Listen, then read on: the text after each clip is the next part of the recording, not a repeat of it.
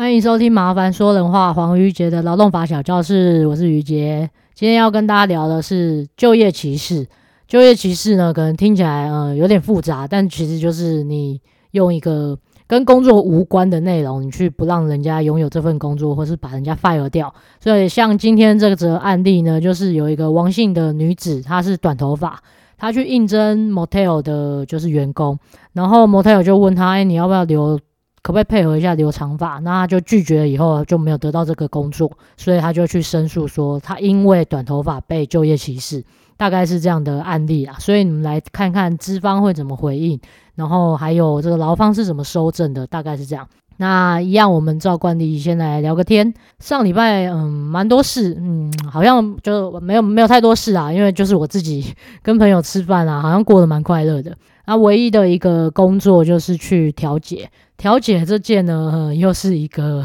哎，怎么样？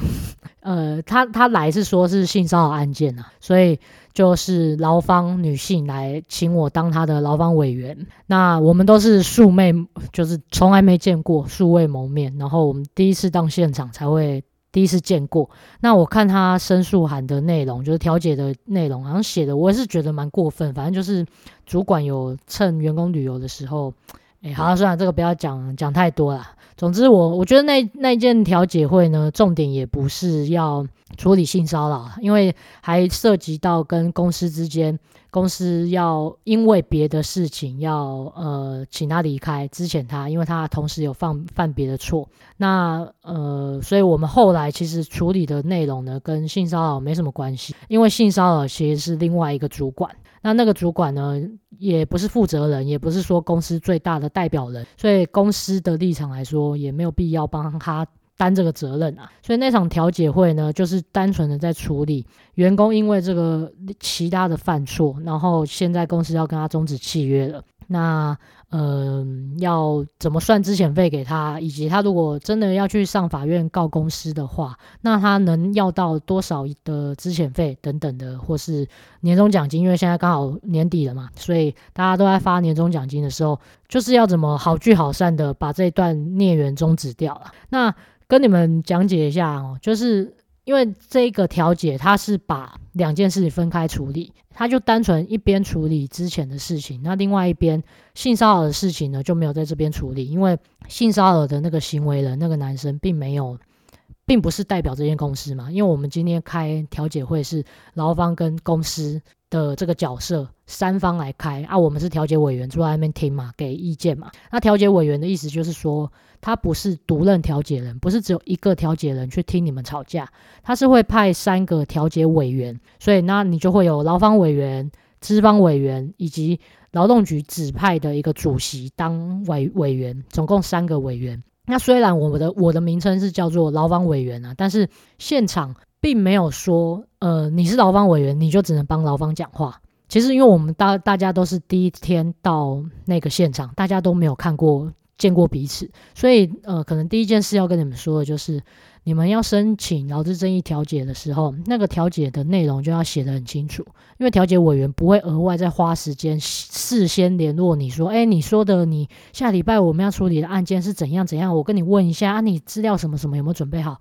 都不会。我们就是现场去直接听你讲一下事实，然后直接开始调解。所以你前面内容有没有写清楚？然后你的具体诉求是什么？有没有写清楚就蛮重要的。但当当然，你有些那个你要请求的内容是什么，你可能不会想要写在调解内容里面，先让大家知道了。所以那个时间序你自己也要。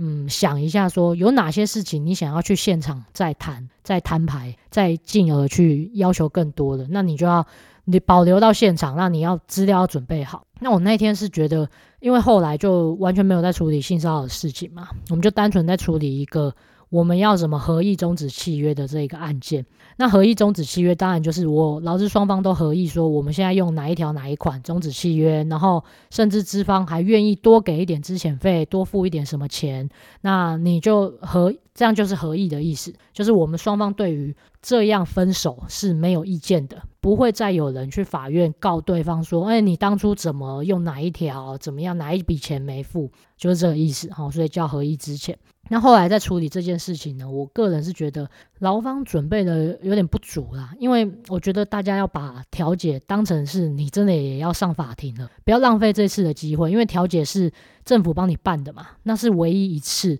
你可能可以接触到懂法律的这些调解委员，因为像我们三位调解委员，一个是律师，那一个是我嘛，另外一位也是长期在劳动法庭担任调解委员的资方代表，所以大家见识的、懂得法条一定是比你多啦。但是，对，好，能不能遇到这么好的就是其次啦，我们就不讨论。但是我的意思是说，你不要觉得说啊，调解会反正不成立，我就继续上法院，不要带着这样的心态去调解，因为等于是。浪费了一次你自己可以免费解决争议的机会，好，免费解决争议的机会，所以你好要好好珍惜这一次啊！啊，我个人就觉得坐在我旁边的劳方代表，他就是想好像把自己当做他是去参加一个简单的会议。我就觉得啊，有点浪费了，因为你如果要去的话，像我一到那边，我就是很担心他什么都不懂啊。我之前像我辅导过的劳工，就是有还真的直接请我委任我当去帮他出席调解会。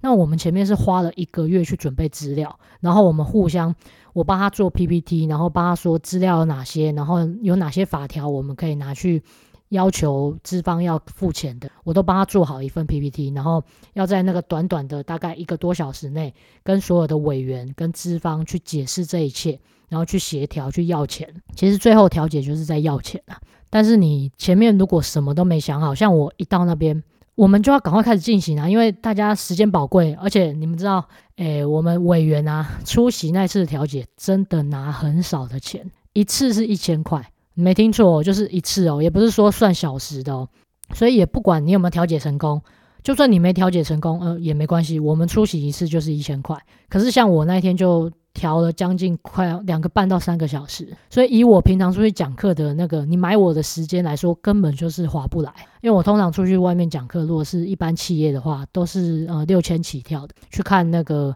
人数什么啊，那个啊又又扯远了。总之我们去那边真的是。我觉得是为社会尽一份心诶，或是我像我个人的想法，我为什么愿意接那一场，就是因为呃，我也想要去多看看调解会，因为我调解的经历没有到很多，可能就是三四场而已，所以我就想说，那我多累积没关系，钱少也没关系，但是遇到劳方那种或是资方，你资料都没有准备足，你最好书面都印印出来。因为当天也不可能让你带着你的笔电，然后甚至我也没有看过哪一个劳方资方会准准备 PPT 啊，所以除了像我上次自己受劳方委托，我准备了一份 PPT 直接简报给大家看之外，我没有看过有哪一场调解会有人这么认真。因为我以前当劳检员之前的实习也好歹我听了两二三十场调解会，都没有看过像我这么认真去帮劳方准备的这种这种状况。所以，呃，可能抓几个重点，一个是时间宝贵，你要简要的摘要出你今天要要求什么，你不要把你那个太多心路历程啊，然后太多没有必要的小小小心情都放到这个调解会里面，这个不重要。你现在就是单纯说好我要多少钱，我之前费要多少，我我特别休假还有哪天没休完，然后呃年终奖金我应该按比例有多少钱，你就是把它罗列出来做一个表格，然后。最后就是在讨论钱了，所以如果你完全没想法哦，那你就像像我觉得那天，嗯，他嗯劳方就会开出一个比市场行行情高太多，他直接要个几百万，我就想说你这也要太高了吧？怎么可能在一个调解会上要到几百万？那这样资方一定会想说，那我就被你告就好了，我干嘛一下子给你几百万，对不对？所以可能我觉得劳方，哎，去不管是劳方资方，你参加这个调解会的时候。可能还是去咨询一下，找一些有经验的律师去多问问啊，好不好？律师或是像我有参加过几场，我也可以告诉你说，诶，这种行情可能大概行情我我觉得我比较不敢开，但是我可以告诉你说啊，法条依据是什么？好啦，总之就是上次的调解会，我认识到很棒的主席，她是律师嘛，一个女性女生，我已经跟她在调解会认识了，遇到两次，我觉得她是一个又正人又好。然后又很耐心的去解释，然后非常有礼貌。他明明就一就是一秒钟几十万上下，我相信律师绝对是赚超多钱。然后他们还愿意去出席这样一次调解会，一千块，他他那个时间拿去赚别的钱，我觉得几十万都有了，所以我就觉得更佩服这个律师，还有另外一个资方的调解委员，都觉得他们是。做功德啊，说真的啊，就是在做功德啊，然后又这么毕恭毕敬，他也不会让你觉得不舒服，因为这是一个性骚扰案件，所以我们现场就是包括资方跟劳方，总共我觉得五五位都是女生啊，我就就是蛮理性的在讨论，然后。大家都让我觉得是很舒服的，因为毕竟这件案子是一开始是跟性骚扰有点相关，所以像主席都会很贴心的说，呃，劳方那边有关呃是案情的内容就不用再多说，没有关系，因为我们在你的那个调解调解申请书上面都已经看过内容了。那如果没有需要补充，你也不用再重复，就是就是有告知他这件事，说你不用再重复提起。那就像我上次讲的，我们去那个地检署。那我就是从做笔录，然后做笔录还做三次，然后地检署又再问一次，那每次都问一样的东西，那我全部要重新讲一次，我就觉得到底在干嘛？我干嘛一直浪费时间？你不会看前面的记录，所以我觉得主席或是有 sense 的调解委员，他就会要跟你说这样的话，你就不用在现场浪费时间，然后也让人家心情不好。因为毕竟就是让人家重重新把他的伤疤再揭开，重新再讲一次，我觉得都不是太好，所以我就觉得哦，现场有很多值得让我学习的人，那就是我会愿意去参加调解会的一个理由啦。因为就是能遇到更多就是学劳动法的职场前辈，那他可能是律师，或是他是工会代表都没关系，那至少大家都是用很少，几乎你你那个一千块，等于是没有钱了，你就算不给钱，可能也差不多。我们就是去。用我们的知识帮助你们去达到那个和解，所以就觉得啊不错，参加这个会议蛮不错的。那现在上班族应该都已经在等过年、等放假了，所以诶，我觉得大家心情应该也跟我差不多。我是上礼拜就开始在等了，因为工作量也没有说很多，就每个礼拜可能开一场免费的课，跟大家讲一下我的那个服务大礼包嘛。所以你们各位顺便再宣传一下，各位救生们。如果没有上过的话，还是可以来听听看。搞不好你们小公司有这种需要随时问问题，或是来上课的需求，或是像我帮你们写好那些契约的需求的话，就可以，我就会在那堂课里面跟你们讲讲清楚，就不用你就花那么多时间自己去读，也不用了哈，你就直接来上课就好。所以就开了很多免费课，不管是一般劳工啊，还是人资或是雇主都有来上课，然后就跟朋友玩嘛，帮朋友庆生，我们去吃韩式烤肉。然后去平林老街走走，然后又去石门水库水库附近走走。每天就是周末就是要好好晒太阳啊，对不对？只要天气好，你就心情就好一半。天气阴阴的下雨，我就会觉得有点闷闷的，可能就要靠追剧啊。对，说到追剧，我最近在追，就前两天才，因为我追剧都追超快，可能时间有点多，追一部那个韩剧叫《和我老公结婚吧》。就我朋友推荐我要看的，就是诶，那个是谁？金秘书，金秘书那个女生女主角演的。然后 其实它就是一个偏无脑片，但就是我可能就是一个无脑人，所以我看起来还蛮蛮喜欢的。一天就看了六集，而且可是真的是有点，你都猜得到剧情要演什么，所以我真的不能说它是一部好片。所以如果是喜欢侦探推理剧的那种，就不用进去看，好不好？啊，我个人都是拉一点五倍速、一点二五倍速在看，不然我真的有点看不下去。你都可以猜得到大概要演什么，嗯，好。然后他就是也也有点要穿越时空啊，可是他第一集呢的那个故事的前情提要带得蛮快的，可以让你赶快进入到他后续就是穿越时空以后的的内容。所以，诶、我也不算爆雷，因为你们可能一开始一下下就知道它是穿越时空的剧，那个剧情介绍都有写。然后今天又有更新了，所以待会又可以来看喽。好，那上礼拜就大概这样吧，几个工作哦，还有还有去跟一个顾问，我觉得开免费课还是不知道打广告以后，就有很多劳资顾问也会来跟我接洽。包括之前像 Amos 老师啊，然后像这次是金峰集团的顾问，他们也是开劳资课程很久的，然后都会想要把我挖过去跟他们合作，就觉得我的资历很不错啊，然后什么又年轻啊，又讲课很久啊，所以嗯，就是希望把我纳入他们旗下，然后他们有的资源可能是我没有的啊，他可能已经成立很多年啦，然后公司的什么制度都已经很完备啦，然后就是等等的啦。但我不知道哎、我就可能，我就我也很明白，跟他说，我这个人就有点懒惰，我是希望能不工作就不要工作。那、如果加入谁谁谁旗下，那我就要花更多时间去处理公司的组织啊、人际关系啊，要配合你的工作规则什么的，我就觉得很麻烦啊。所以我就希望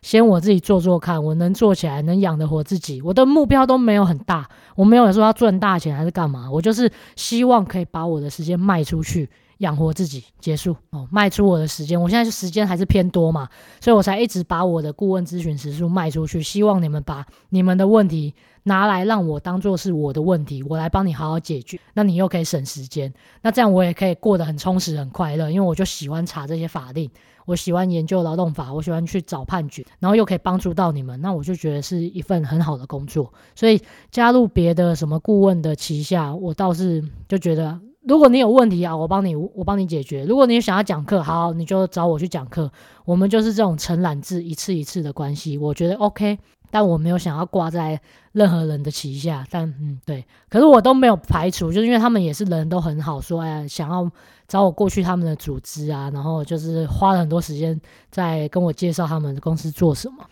但我就可能 嘿就是偏懒惰啊，所以这些长辈们找我过去的时候，我都觉得我都会很直接跟他讲说，我只想瘫在家里多追剧，不太想要做那么多麻烦事。好啊，所以大概上礼拜其实发生蛮多事的，跟朋友吃饭啊，就这样。那来讲一下今天的主题啦。哇，我们的里长要广播，我先暂停一下好了。好，我们的里长广广播完了，还好我要中断，没有让你们听到。他刚刚又在讲什么呢？垃圾车什么会晚到还是早到？你们那边的里长会做这些广播吗？我真的每天早上，今天早上我都还没睡醒，他就先广播说要送高丽菜，免费的高丽菜，然后一天广播两次，而且他两次会中文就是国语先讲一次，然后台语再讲一次，所以每次要等超久。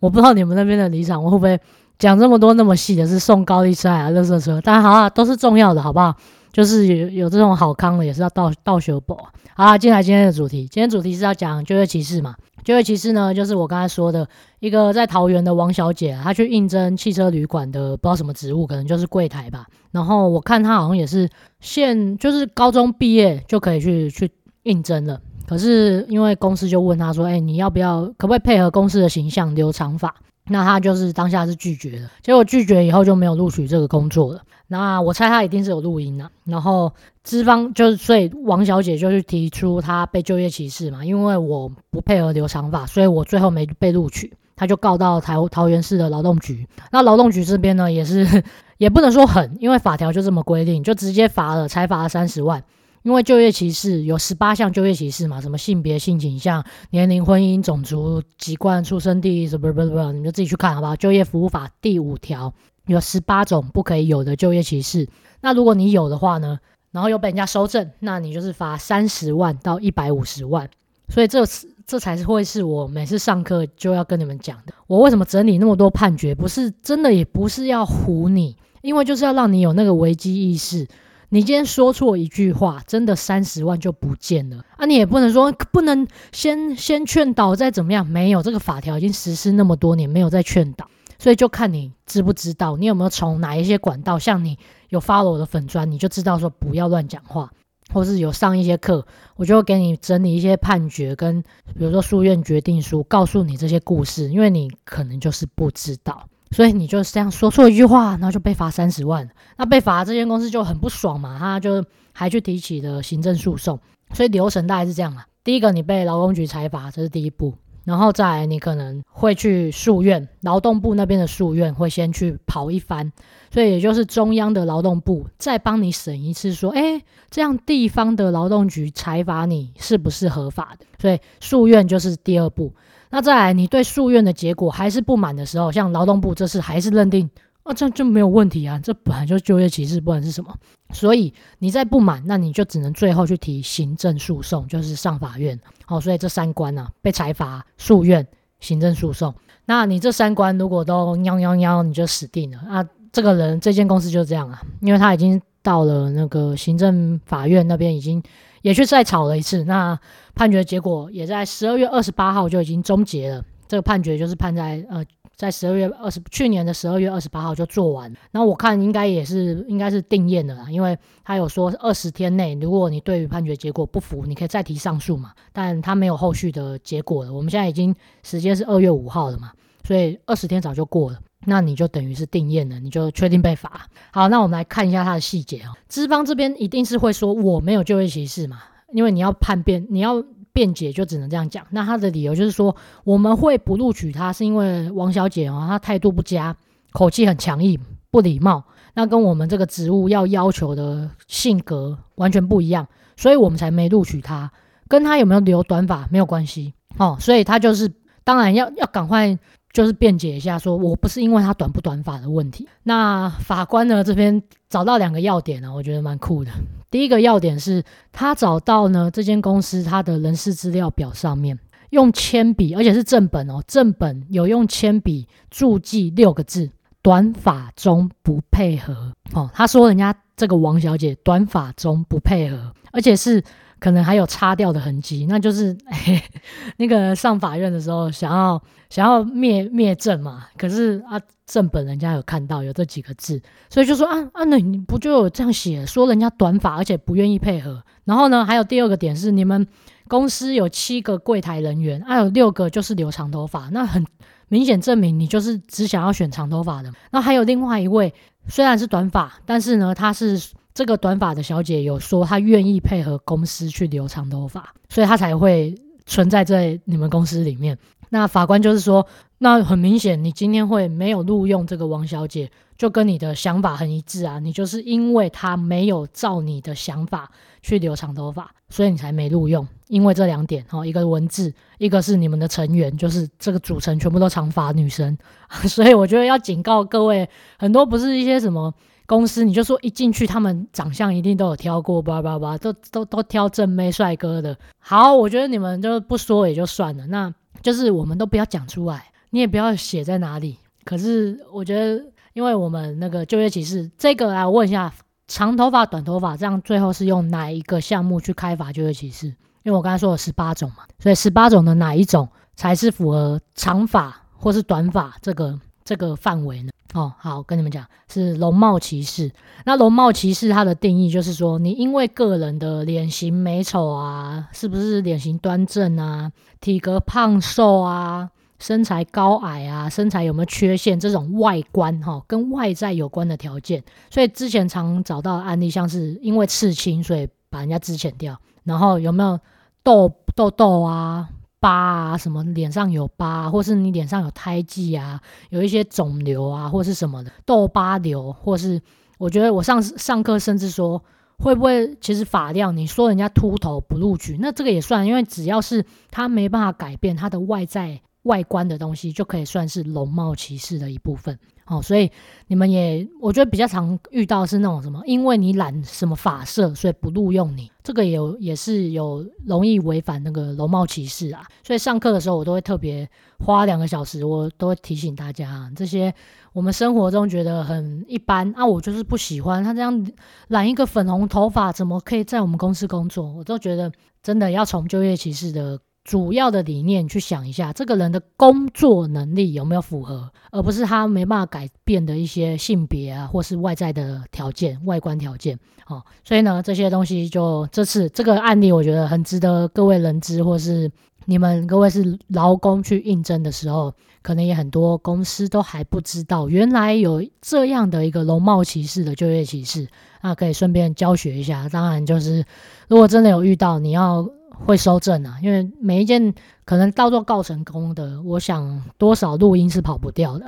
所以这间汽车旅馆呢就被裁罚三十万了，确认了啦，哈，就而且也没有在，已经也没有在网上上诉了，就判决定验了哈，请各位主管要好好的了解一下这个判决案例了哈。好，哎，还才二十五分钟，那我上礼拜还有 po 一篇文啊，是在讲春节的班别，那因为你们春节哈常常会问我说啊我。老师，我初一还是我老师，我初二去上班，那这样加班费怎么算？你们要先有班别的概念，因为我们春节连续放个这是几天？七天嘛，八七天，嗯，啊七天每一天，你看我们有三种班别，你是休假、休息日、例假日还是国定假日？这三种，它的每个的因为你的班别不同，那加班费法定的规定也会不同，所以我常常会第一个就会问你说，来，请问你的初二是你的哪一种班别？哦，因为国定假日可以调移啊，他没有说一定要排在哪一天啊。那你今天要问我他后续加班费怎么算，那你就要先告诉我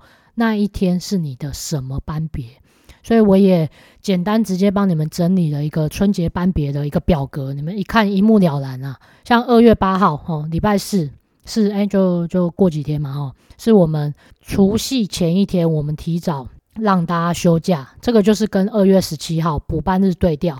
哦。二月十七号，你们下礼拜哎，就是。春节完以后就要礼拜六要补班嘛，补班的那一天是挪来二月八号这一天。那如果你是平常周休六日的话，哦，前提要周休六日的话，那你就变成是把二月十七号，我们通常礼拜六是休息日，把二月十七号这个休息日呢挪挪来二月八号了。所以当你在问我说，老师，那我如果二月八号我们公司是没有休假的，那这样的话加班费怎么算？哦，那就简单啦，因为你已经告诉我你是休息日了。那休息日的加班费就是前二后六跟超八的部分，前二是一点三四，后面的六是一点六七，超过八的部分二点六七。所以你那个后面问我加班费的部分，就是直接就可以对照出来。哦，那我你们就有兴趣呢，自己去看一下我写的班别。哦，看那一天是国定假、休息日还是例假日。我们通常就是例假跟例假日是一定是排死的，是固定的。那当例假日遇到国定假的时候，才要依照施行细则，你要去补给员工补假一天。所以你后续去补补假的那一天，是补给员工国定假日。我现在讲，如果用单纯用讲的，我觉得太抽象了，所以你们可能要对照一下我做的那个表格，你们自己去对照着看，因为我已经有写清楚说那一天是什么价别。那你就要你去呃原本要记得六日就是固定好例假日休息日，就不要去变动它。那你去补。补假的那一天就是补国定假，所以我们通常过过年都是这样，就是六日你会看到他的班别是休一样是休息日跟例假日。那后面为什么之所以可以轮连放那么多假呢？就是因为我们常常呃除夕到初三这四天的国定假日刚刚好遇到了你的例假休息日。所以依那个劳基法施行细则，我记得二十三条吧，二十三条就说要补给员工再休一天，所以后面就会补一堆国定假日。那国定假日呢，它的加班费如果是月薪呢，就是做一给八嘛，大家大家知道吧？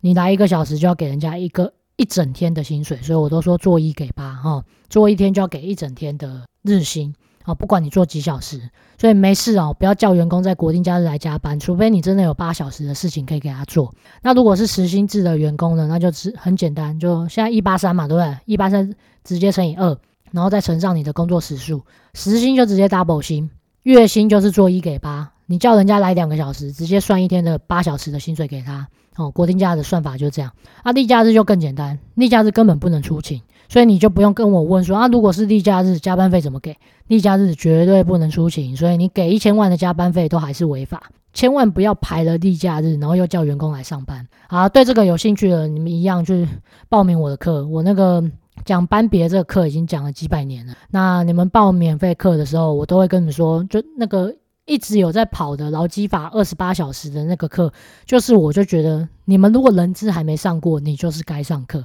因为你都没有这些观念的话，你永远没有人有系统的把你让你搞清楚，你就是每年遇到一次，然后你都听不懂，然后又模模糊糊的随便查文章，又随便跟着做一次，你就一次搞懂，好不好？就这样。好，那我们今天就看一下现在时间，差不多三十分了，那就录到这里吧。春节我应该还是会很努力的 录一集啊，所以我们春节礼拜一我看看可不可以再生一集出来给你们。先这样啦。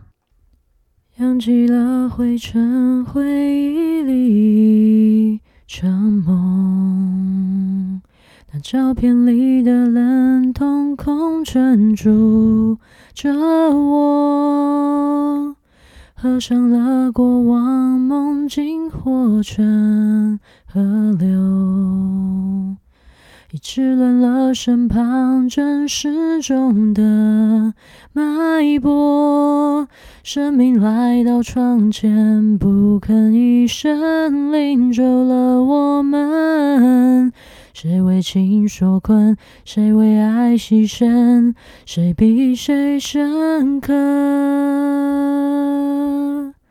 当时奋不顾身伸出我的手，看见了轮廓就当作宇宙。甜美的习惯变成生活，才了解了什么。如今故事发展成就一个我，学会了生活难享受寂寞。剧烈的语言变成温柔，又带来了什么？